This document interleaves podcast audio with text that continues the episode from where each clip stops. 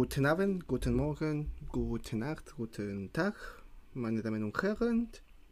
Je nachdem, wo und wann ihr uns hört. Herzlich willkommen nochmal zu unserem Podcast Media el Huevo mit Alex und Fred. Äh, hier haben wir Fred. Hallo, Hallöchen Fred, wie geht's? Wie ist diese die, letzte Woche gelaufen? Hi Alex, Servus. Äh, ganz gut. Meine erste Woche von Echte Freiheit, du weißt das schon, ohne meine Masterarbeit. Und, E äh, echte. Freiheit. Kann man, Genau. kann Mensch, kann Mensch leben in Freiheit? Ist, ist das eigentlich möglich? Nee, eigentlich nicht, aber du weißt, was ich meine. Also erste Woche. Jetzt bin ich kein Student mehr, weißt du, seit äh, vielen Jahren bin ich kein Student mehr und ich. Ja, ist irgendwie ein komisches Gefühl. Also ich bin schon froh und alles, aber ja, schon langsam bin ich ein, was denn, er, Erwachsener, also kein, kein Student mehr. Erwachsen? Nee, aber ich glaube, dass. Ja, du bist kein Student, die in der Schule ist, aber ich glaube, dass wir sind Studenten immer. Und ich würde mich nicht vorstellen, ohne Student zu sein. Ich will mehr und mehr wissen, mehr und mehr lernen. ist das Also, nicht. klar. Äh, Klar, ja. Aber naja, also was Steuern angeht, bin ich kein Student mehr, gell? Also jetzt muss Äh, ich Ja, ja, ja, was, äh, äh, das ist, was die Regierung sagt. Und was, Ja, wir, uns, was wir unsere Regierung sagen, ist voll anders als was wir uns fühlen. Ja, also du hast völlig recht, du hast völlig recht. Also ich lerne weiter jeden Tag, weil das ist einfach eine Leidenschaft, dass ich mit dir teile. Einfach lernen. Und ähm, genau, danke fürs Fragen. Und also ich dann würde sagen, dass die Leute uns folgen können auf Twitter oder unterstrich NL Huevo. Ihr wisst das schon. Ihr findet uns auch auf unserem YouTube-Kanal Media Hora en el Huevo con Alex y Fred. Äh, auf Spotify natürlich auch, äh, Apple Podcast, Google Podcast und äh, vergesse ich was? iVoox. Ähm, iVoox, äh, Anchor, weiß ich nicht. Also es gibt schon alle die möglichen Podcasts hören Ja. Apps, wir sind dort. Und ja, Aber wirklich, genau. Wenn ihr ein Apps, ein, eine App habt, um Podcast zu hören, dann ihr findet uns dort bestimmt. Und wenn nicht, dann bitte schickt uns eine E-Mail. eine E-Mail, einfach ein. Tweet, Mann. Also wer würde einfach ein E-Mail schreiben? Ja, Ich habe nie eine E-Mail bekommen. Ich habe nie eine E-Mail bekommen und ich würde mich freuen, eine E-Mail zu bekommen. Deswegen Man- sag ich. Aber nee, ist okay. Ist okay. Ähm, ja, Alex, danke. Äh, wollen wir gleich anfangen? Ja, nochmal äh, bei uns äh, einfach Danke sagen zu alle die Leute, die uns nochmal hören. Heute ist unsere 21.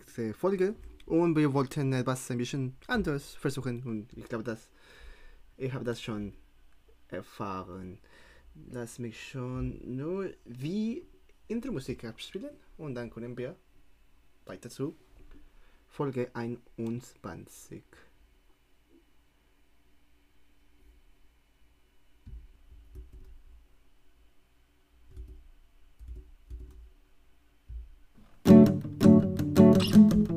Muy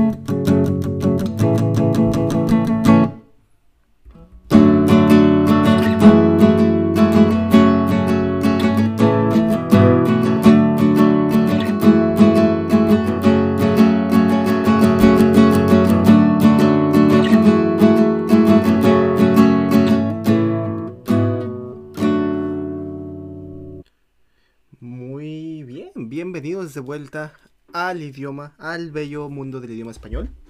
Lo siento por eh, la introducción en, en un idioma, en otro idioma co- colonizador, pero pues era parte del, eh, Era Digamos. necesario. sí, eh, eh, era parte del juego, era parte del show. Bueno, eh, Fred, como te comentaba, bueno, creo que no, no lo comenté en alemán. El tema del episodio 21 es aprender alemán. Y por eso empezamos un poco con. No es. Hacer un poco de flexing de los músculos de alemán. Demostrar que más o menos podemos hablar un poco. Somos fluidos en lo que cabe.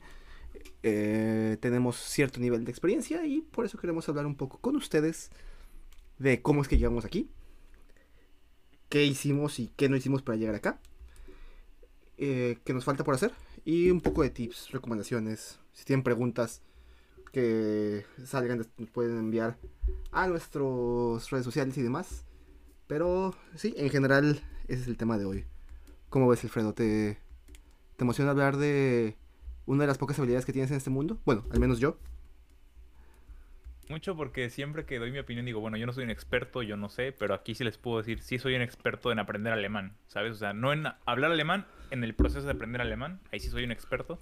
Ese sí es un área que, que domino, porque digo, la gente que nos escucha lo sabe, nosotros no estudiamos Germanistic, no vamos a hablarles de el lenguaje, vamos a hablar de cómo, o sea, el proceso de aprender el lenguaje, ¿no?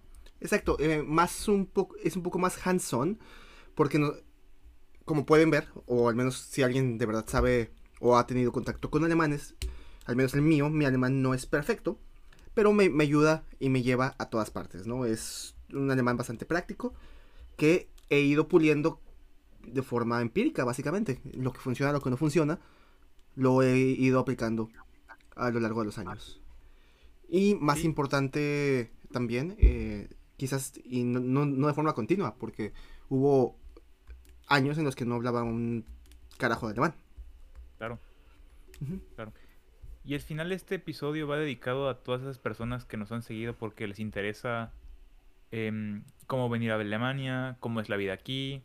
Y pues es algo que queremos hacer ahora, ¿no, Alex? Tratar cada cierto número de episodios, hablar sobre un tema de, de Alemania y obviamente Alemania siempre va a estar ligado al idioma alemán, ¿no? Exacto. y como Austria, como Suiza, Alemania siempre va a estar ligado a, alemán. Y para estar en Alemania hay que hablar alemán. Yo creo que ese es un hecho, ¿no? Para estar a largo plazo hay que hablarlo. Sí se, sí se requiere. Para disfrutar o para ser, digamos, una persona completa en Alemania, sí. Digamos, eh, se puede vivir en colonias con gente de tu idioma o con puro inglés. Quizás, quizás conozco gente que lo ha hecho. Pero para hacer y tener una experiencia íntegra, yo creo que el idioma es necesario. Sí, porque si no, sí se vuelve frustrante el hecho de entrar a un supermercado y tú quieres, por ejemplo, no sé, pasas y no tienes idea de cómo se dicen pasas y no sabes cómo preguntar y es frustrante. O subirte a, un camión y querer preguntarle al chofer, oiga, ¿me puedo bajar en esta parada y que tú ni siquiera puedas preguntarle, pronunciar correctamente, ¿no? El nombre de la parada y entonces él no te entiende. Pasas es algo con uvas, ¿no? Trauben algo. Em, tenía la palabra justo cuando te lo estaba diciendo. Cocinen, cocinen. Cocinen, em, entonces, este, sí, em, yo no les quiero decir que, que, es imposible porque se puede, obviamente, pero sí es un idioma que requiere mucha disciplina. Y les vamos a contar la historia de cómo nosotros aprendimos alemán, porque Alex, tú no eres de colegio alemán, Exacto. Tú no tienes ascendencia alemana, no, lo hablabas con tu familia ni nada. Yo tampoco, yo no tengo ascendencia alemana, no fui a escuela alemana, no me lo dieron en la secundaria ni en la prepa. Yo realmente empecé con 18 años a aprender alemán. Antes de los 19 años que yo empecé, no conocía una sola pinche palabra en alemán. Y eso es a lo que vamos, ¿no? ¿Por qué o cómo alguien así, o que es la verdad, el la mayoría de las personas en Latinoamérica que nos pueden estar escuchando, que no han tenido contacto con el alemán tan, digamos, nativo como ciertas personas que, pues, o se habla de su familia o desde de, escuela primaria, de, escuela, de escuelas básicas, lo han tenido. Nosotros, como tú, tú, dices, lo tenemos un poco más.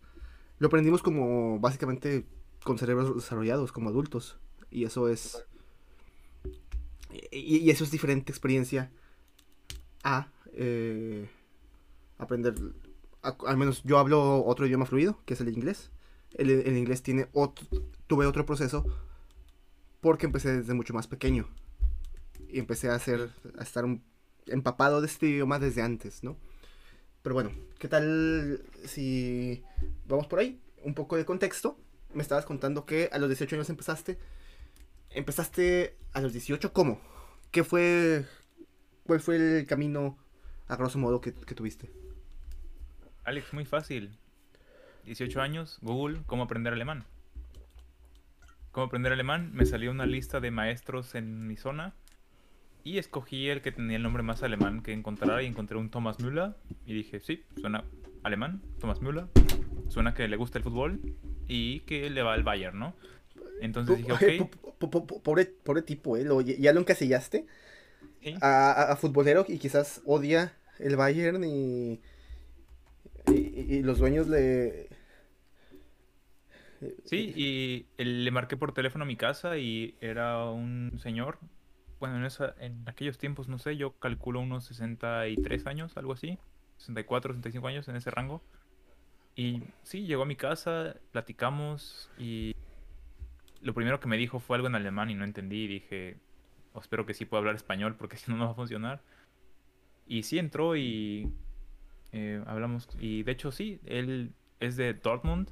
Entonces decirle, ah, usted se llama Thomas Müller como el futbolista, pues es como lo peor que le pude haber dicho porque para la gente que no lo sepa, la rivalidad en el fútbol del Bayern es con el equipo de Dortmund y este señor era de ahí. Entonces él no le iba al Bayern.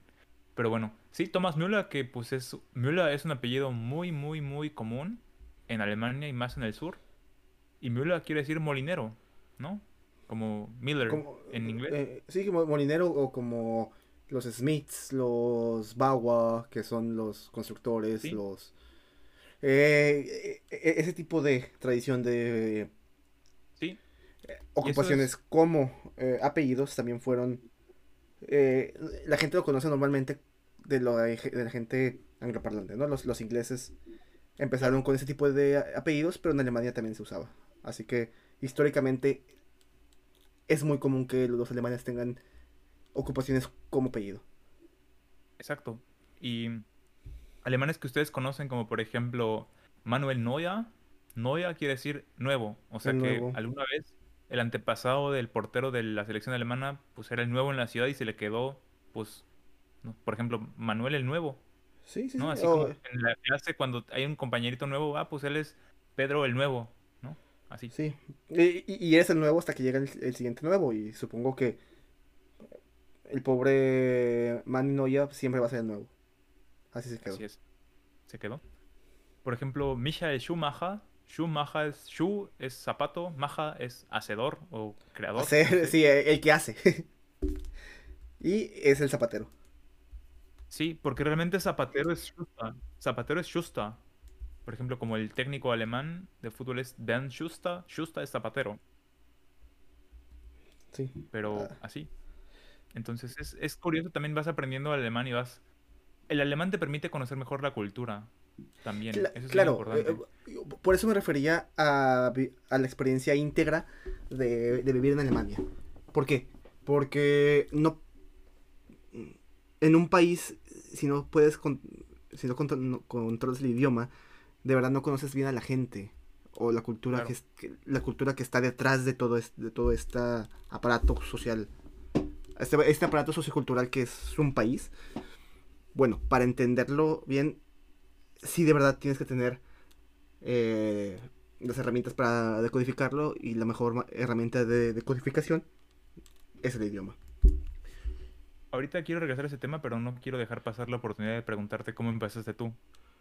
Yo, mira, empecé, eh, empecé más formal. El, eh, yo ya habíamos contado cómo la idea del alemán era por nuestras, porque teníamos vías o vistos la idea de hacer ya sea un intercambio, cualquier tipo de trabajo por acá, en su momento, a los 18 19 años. Y por lo mismo, tomé, empecé a tomar clases en, la escuela. Eh, en la escuela yo tenía la oportunidad de tener clases curriculares que contaban para mi eh, carrera como idioma. Al principio de mi carrera, ¿te acuerdas? Yo era parte de la carrera internacional o la carrera en inglés o no, me acuerdo cómo se llamaban. Pero bueno, eh, empecé con eso. Y después de esto, decidí irme a, a clases. Y empecé en clases. Un grupo de que 30, 40 personas. No me acuerdo cómo se llamaba la, la profesora, pero pues bueno, ahí empecé. En escuela. Sí, eh, básicamente como en clases y después eh, clases y cursos cada vez más intensivos, ¿no? Eh, de hecho, quisiera empezamos por, por ese primer paso. El primer paso de eh, pasar del nivel cero, absolutamente cero conocimiento, a conocer algo. Y para mí eso fue eh, que fueron año y medio, dos años y medio de clases, como dos años de clases, eh, básicamente en salón de clases, con compañeros mexicanos, con compañeros eh, que tampoco sabían mucho, clases con esas personas, para aprender algo del idioma. Yo digo que ese fue mi primer brinco. y después de ese brinco, bajo el marco de referencia europeo, ¿qué teníamos? Se supone un B1, ¿no? B1, que realmente un B1, para la gente que no sepa, los niveles de idioma se dividen en tres, A, B y C. La A tiene A1, A2, que son los niveles más básicos. A1 es el nivel que tienes, por ejemplo, que se recomienda si tú vas a ir de vacaciones a un país, que sepas por lo menos decir agua, comida, restaurante, baño, no sé, ¿no? Eh, A2 ya es como, por ejemplo, para entablar conversaciones muy, muy sencillitas, para pedir la hora, para preguntar a alguien cómo está y un poquito más profundo. Y B1 ya es un nivel decente, ¿no? Alex, es decente para que tú puedas expresar algunas inquietudes que tengas y... En teoría, un, un B1 que... Digamos, un, un B1 aprendido en forma bajo, bajo, las condiciones correctas, puede ser muy bueno para conversar. Pero, a, lo que quería ir con la forma en la que nosotros aprendimos, que es en un país que tiene, pues la verdad, incluso aunque nosotros estuviéramos con escuelas relativamente buenas, pues no tienen infraestructura para enseñar el idioma alemán. La gente, eh, los recursos de profesores son limitados, los recursos son de compañeros con los que puedas practicar el idioma hablado es limitado. Así que, pues, desde México era un poco más difícil irlo aprendiendo bien. Así que, de verdad, era, de verdad teníamos el, el B1 bajo el parto, bajo el marco de referencia en ese momento. ¿Quién sabe? Pues yo recuerdo que en ese momento estábamos ya en unos grupos selectos de chicos que se van a ir de intercambio y ya estábamos realmente en un proceso de aprender más para prepararnos para el viaje ya fue un alemán mucho más intensivo. El problema al inicio es que nosotros éramos de los pocos que aprenden alemán porque se quieren ir a Alemania. Hay muchos que toman las clases porque tienes que tomar las clases de idioma, ¿recuerdas? En el primer semestre es obligatorio. O después es de que, ah, bueno, pues me gusta, pero no es como que tenga planes de irme allá. Y nosotros sí teníamos esa... Teníamos el motivo, ¿no? No la motivación. Teníamos el motivo de aprender alemán que era irnos a Alemania. Y sí, comparto eso que tú dices. Realmente nosotros lo aprendimos en una universidad cuya prioridad no es enseñar idiomas, no lo aprendimos en un centro de idiomas. Y recuerdas que en Monterrey estaba el CELE, ¿no? Y veíamos chicos que habían aprendido en el CELE, como un amigo Felipe que escucha el programa, le mando un abrazo.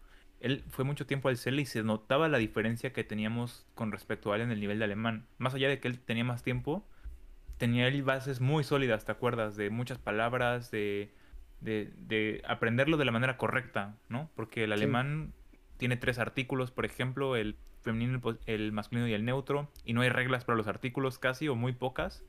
Realmente es aprendérselo. Los plurales también son complicados, no es como en el español que normalmente le pones ese al final, eh, cambian las palabras. Ah, hay, muchas, hay muchas irregularidades en verbos que, se usan, que no se usan constantemente.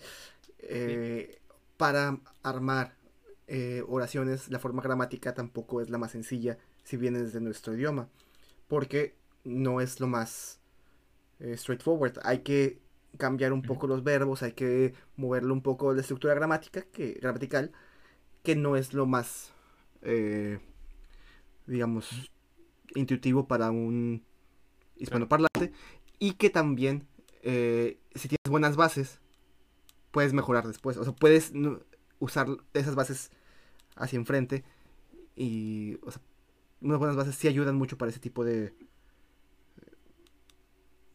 de temas, ¿no? Bueno.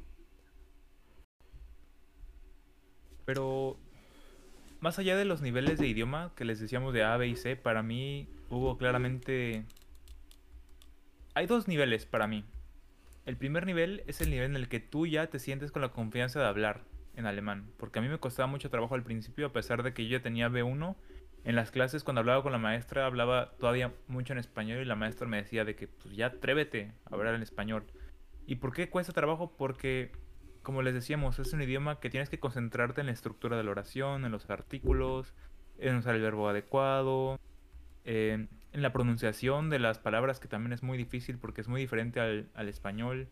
Las diéresis, por ejemplo, nosotros que en español tenemos la U con diéresis, en alemán hay O con diéresis, U con diéresis y A con diéresis.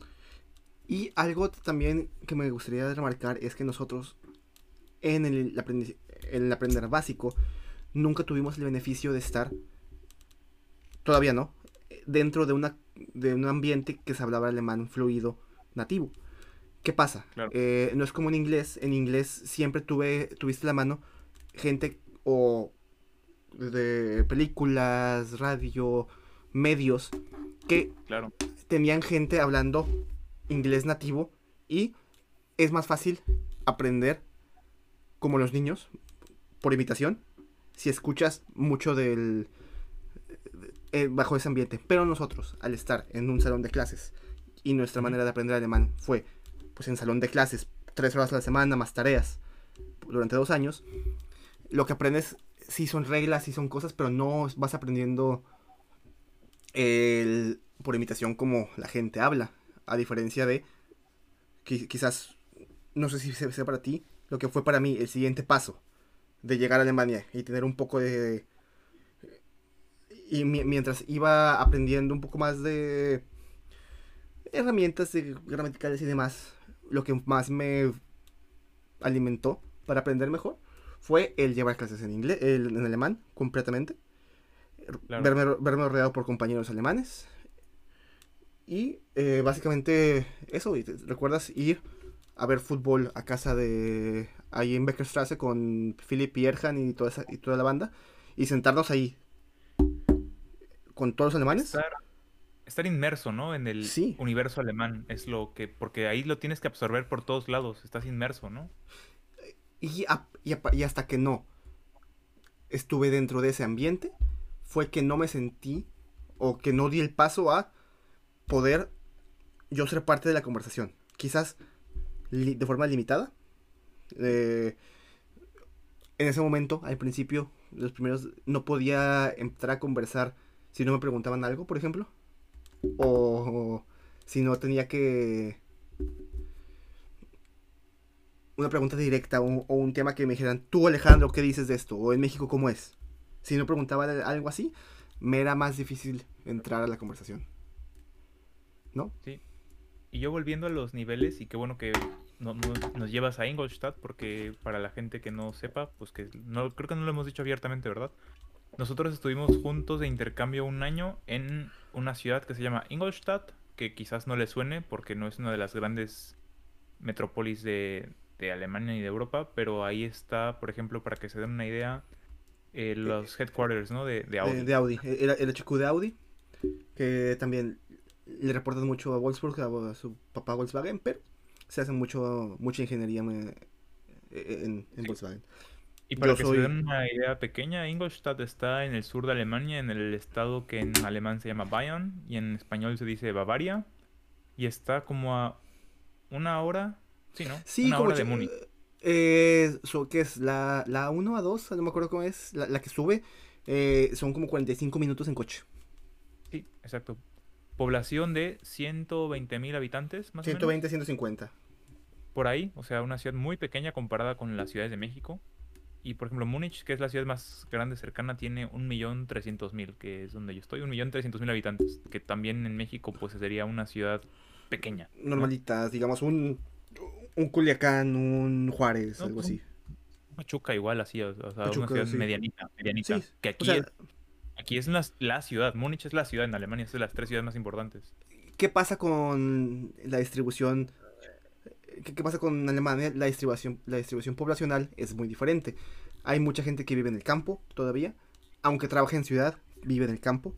Hay gente que, mucha gente que sigue viviendo en pueblos más limitados, en su- eh, la vida suburbana existe. O sea, el concepto de vida suburbana estilo de los americanos también existe. O sea, no es, no es, no es- no es una concentración urbana tan marcada como en México. En México o, o vives en ciudad o, o, o eres un viejito en retiro en pueblo mágico, básicamente. Exacto. O, eh, eh, bueno, o eres parte del 40% de la población rezagada económicamente que no tiene oportunidades, pero bueno, eso es aparte.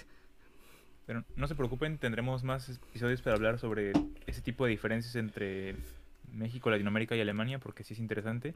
Y volviendo al idioma, yo quería, eh, bueno, solo para recapitular, yo les decía, para mí el primer nivel es cuando tú ya te atreves a hablar en alemán y como les comentaba Alex, normalmente es hasta que tú ya estás pues casi obligado, ¿no? O sea, estás inmerso y dices, si no hablo, nadie me va a hablar a mí y nadie me va a ayudar a mejorar. Entonces, para mí es eso. Y una vez que ya logras dar ese paso, para mí hay otro otra barrera importante, que es que ellos escuchen, porque chicos, o sea, aquí la gente te escucha hablar en alemán y ellos saben que no eres alemán. O sea, después de dos, tres palabras ellos ya saben que no eres alemán, ¿no?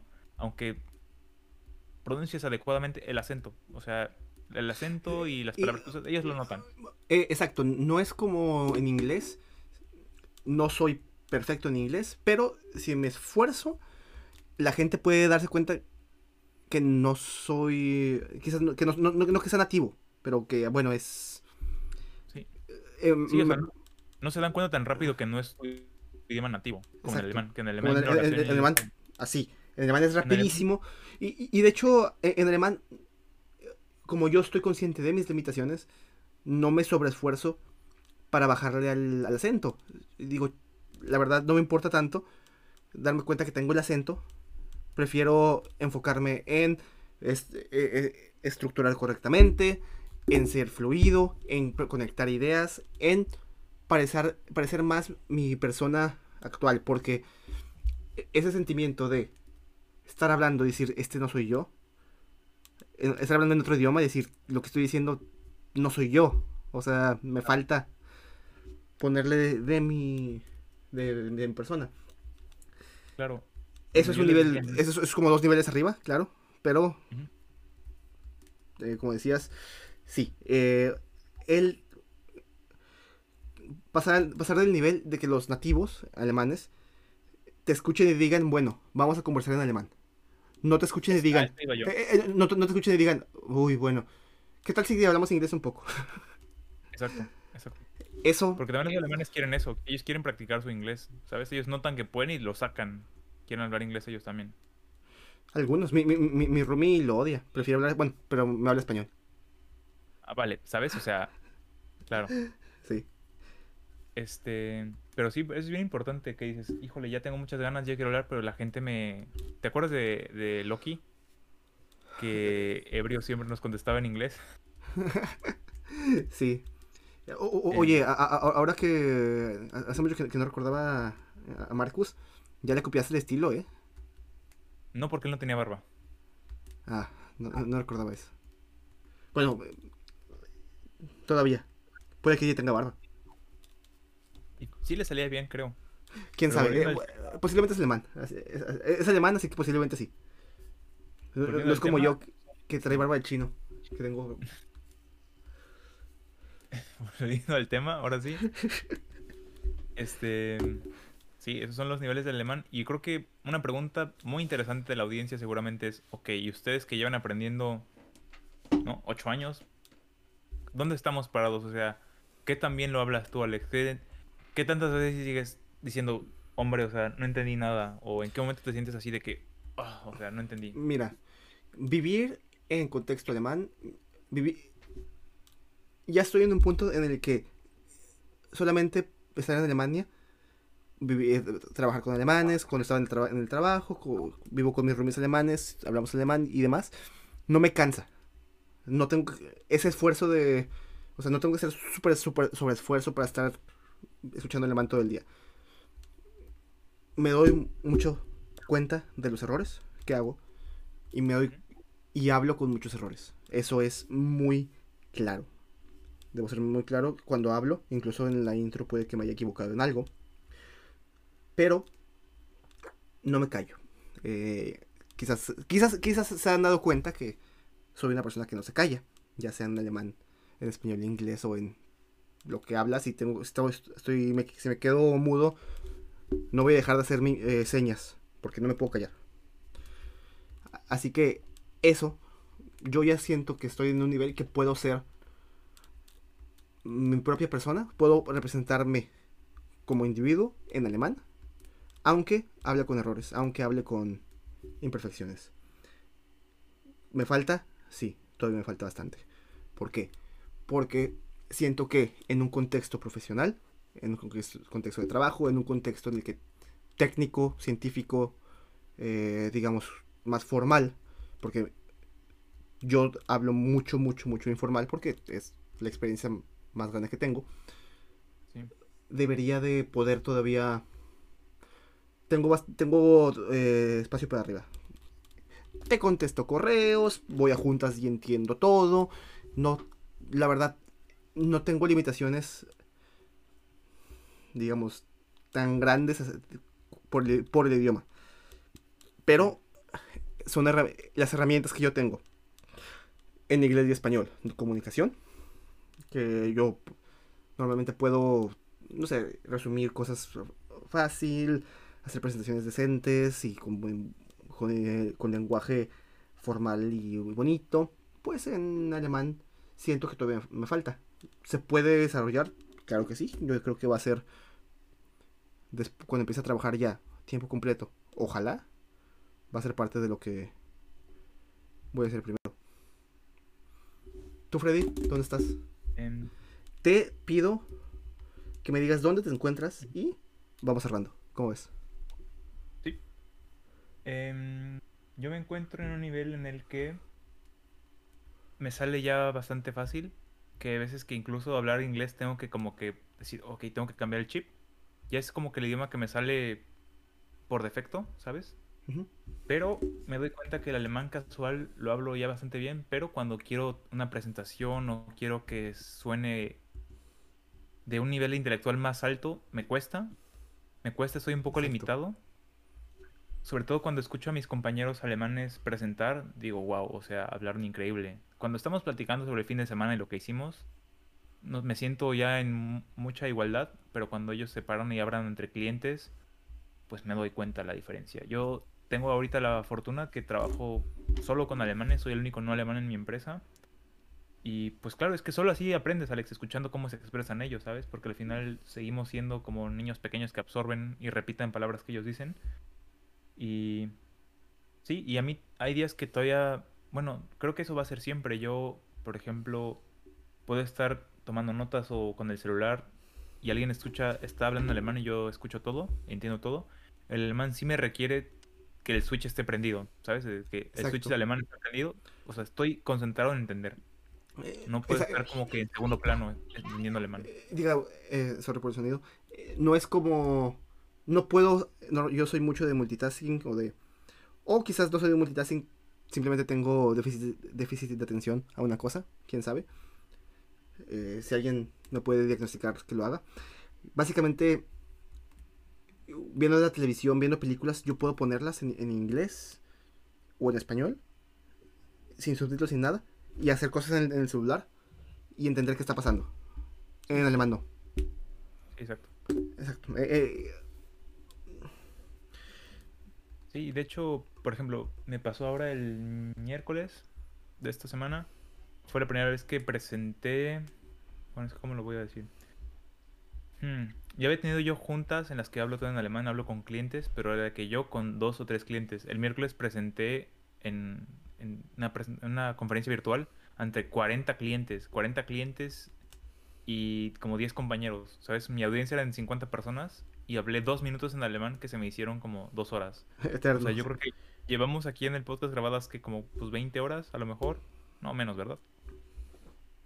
Menos horas, pero bueno, todas estas horas se han sentido mucho más ligeras que esos dos minutos en los que, deja tú hablar, leí en voz alta una presentación de PowerPoint que yo hice, pero igual fue así de que, ¿sabes? Y eso que yo tengo tablas para presentar porque en la escuela siempre presentamos pues tus este, resultados, tus proyectos. Y la verdad es que sí tengo tablas para moverme y que mi lenguaje corporal demuestre que estoy confiado, pero yo por dentro sí estaba nervioso porque estás más enfocado en hablar que en lo que estás diciendo, ¿sabes? Estaba más concentrado en artículos, declinación, sujeto, predicado que en lo que estoy diciendo. Entonces eso es lo difícil. Sí, y, es... Y yo creo que eh, para acabar aquí, tiene un límite. Eh, nosotros como personas que empezaron tarde, que no somos nativos, que no aprendimos de niños, tenemos un, un techo, No hemos llegado a ese techo, eso es claro. Además para mí, yo siento que con suficiente tiempo me podía desarrollar en ciertos ambientes a un nivel bastante igual que en inglés. Pero no se va, no es de no es sencillo, no es rápido, es mucho trabajo, son es mucha experiencia, es mucho de hacer el idioma como básicamente eh, second nature, como algo que es para ti natural y, desarrollar eso, como dice el eh, como dicen los que saben o saben los que dicen que son 10.000 horas de, hacer algo para hacerte un experto y todavía no he llegado ahí. Mi reflexión final sería que la cultura alemana es la cultura de la disciplina y el lenguaje alemán demanda lo mismo, disciplina. Y si a alguien le interesa, yo los exhorto a que persigan ese objetivo, pero con Em, el hecho en mente de que se requiere disciplina. Disciplina de todos los días dedicarle tiempo, disciplina de memorizar palabras, memorizar artículos, plurales, estructuras gramaticales. Pero la recompensa es bonita porque los alemanes son... Los alemanes son muy buenas personas en general. Lo que yo he conocido, personas fabulosas que tienen la imagen de ser fríos, pero créanme, los alemanes una vez que te dan el corazón, es para siempre. Si están ahorita en proceso de aprender alemán, no se desesperen porque, como dicen los alemanes, die Übung macht den Meister. La práctica hace el maestro y hablar mierda me hace a mí. Así que les digo nada más. Eh, yo quiero cerrar con. Para mí, encuentren. Para mí, la, recomendación no es. El alemán lo puedes aprender a disfrutar. Pero, como para mí fue un camino y es una herramienta para lograr lo que yo quiero, por eso lo disfruto. Eh, búsquenle la razón a por, qué, a por qué aprenderlo, por qué practicarlo, por qué ponerle tantos tantas horas que necesita, como dice Alfredo. Porque la disciplina ahí está, qué bueno que la tengas, pero detrás de la disciplina tiene que haber una motivación o un motivo, un objetivo, un camino, algo que te mueva a hacerlo. Porque si no, digo, porque nosotros como buenos vamos a seguir batallando, ¿no? Y el alemán se disfruta, pero también se sufre un poco. Eh, solo quería terminar agradeciendo un poco por su media hora de atención. Si no, no entendieron al principio, no recuerden seguirnos en nuestras redes sociales, en Twitter, guion bajo, medio, en el, bajo en el huevo en Twitter, eh, media hora en el huevo en YouTube, media hora en el huevo en Spotify, Google Podcast y todos los demás. Y si tienen preguntas, si tienen algún tema que les gustaría que tocáramos en la serie de Mexicanos en Alemania o eh, cómo está estructurada Alemania, cómo es la cultura, cómo es eh, comida, bebida, no sé, tradiciones sociales, whatever. Nosotros tenemos... Yo tengo la ventaja de que puedo hacer investigación de campo solamente al cruzar esa puerta hay tres alemanes que nacieron, crecieron y se hicieron en Alemania. Y les puedo preguntar. Sí. Entonces, chicos, aprovechen este canal. Eh, ya saben, para preguntarnos cualquier cosa, nosotros vamos a responder las preguntas que nos hagan. Las pueden hacer a la cuenta de Twitter, ya saben que es arroba guion bajo en el huevo. O mándenos un correo, anímense, nosotros nos vamos a alegrar mucho si nos escriben. La cuenta de correo es en el huevo arroba gmail.com. No nos intenten hackear, muchas gracias. Este. Y de mi parte es todo, Alex. Eh, bueno, Viene jugan. Y ya que estamos en Alemania, pues no, no manden correo electrónico, manden correo eh, físico. Nos vemos.